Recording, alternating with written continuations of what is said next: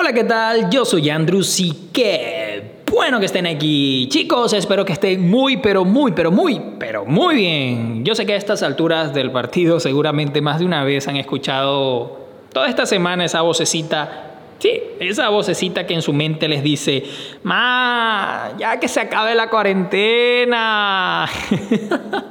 Aún no sé qué es lo primero que voy a hacer después, obviamente, de dar gracias, de que toda esta pesadilla termine, de, que todo esto acabe. Lo que sí sé es que mucha gente ha tenido tiempo de sobra para plantearse aspectos importantes de su vida y espero que una de esas personas seas tú. Así, al igual que lo he hecho yo.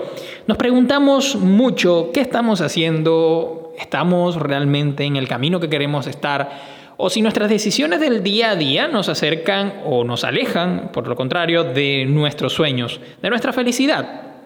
Por lo regular es raro que llegue un día de tomar una gran decisión, una decisión importante. O sea, muy, muy rara vez sucede de cambiar de ciudad, de trabajo, de cambiarte de casa quizás. Y pareciera que el resto de las decisiones fueran fáciles, fueran sencillitas de, tomar. Pero ¿qué pasa cuando esas pequeñas decisiones cotidianas son dictadas desde nuestro subconsciente y son el resultado de la programación que hemos construido o acumulado a lo largo de nuestra vida? ¿Qué sucedería?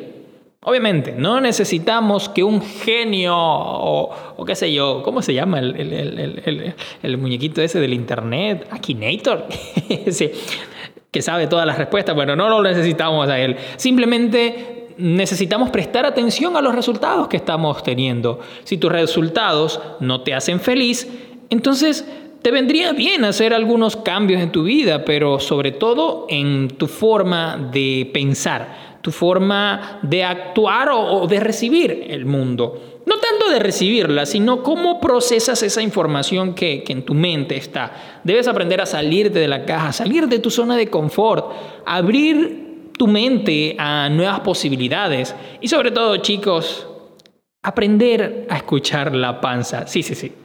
No escuchar al cerebro, no escuchar al corazón. Aprender a escuchar la panza. Eso es lo que les quiero dejar el día de hoy. Ya saben, compartan este pequeño podcast, esta pequeña cápsula con alguien que crean que le pueda servir. Me estarán ayudando mucho para que este podcast siga creciendo y también me pueden seguir en mi cuenta de Instagram, arroba andrus.y, también buscarme en YouTube como Andrus Acecas.